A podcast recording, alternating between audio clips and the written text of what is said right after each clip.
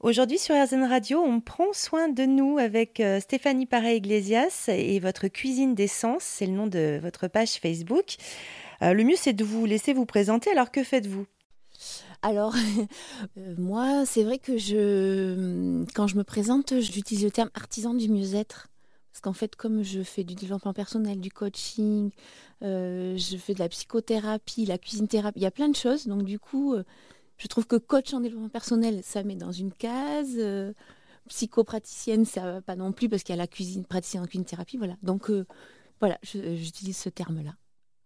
Alors, justement, en quoi ça consiste ce que vous faites?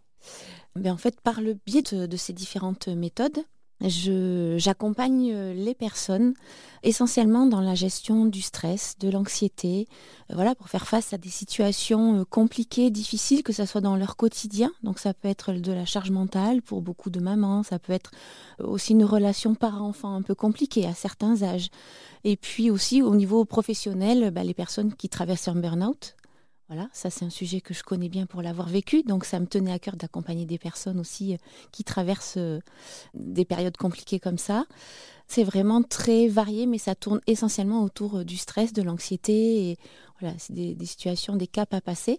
Et puis également aider les personnes du coup à entamer peut-être un changement, que ce soit pareil, personnel, professionnel, et là aller travailler la confiance en elles leur audace, oser passer le cap, oser euh, franchir certaines étapes pour aller. Euh, le but essentiellement est d'aller vers un mieux-être et retrouver du sens euh, à sa vie, quoi, pour la plupart des personnes.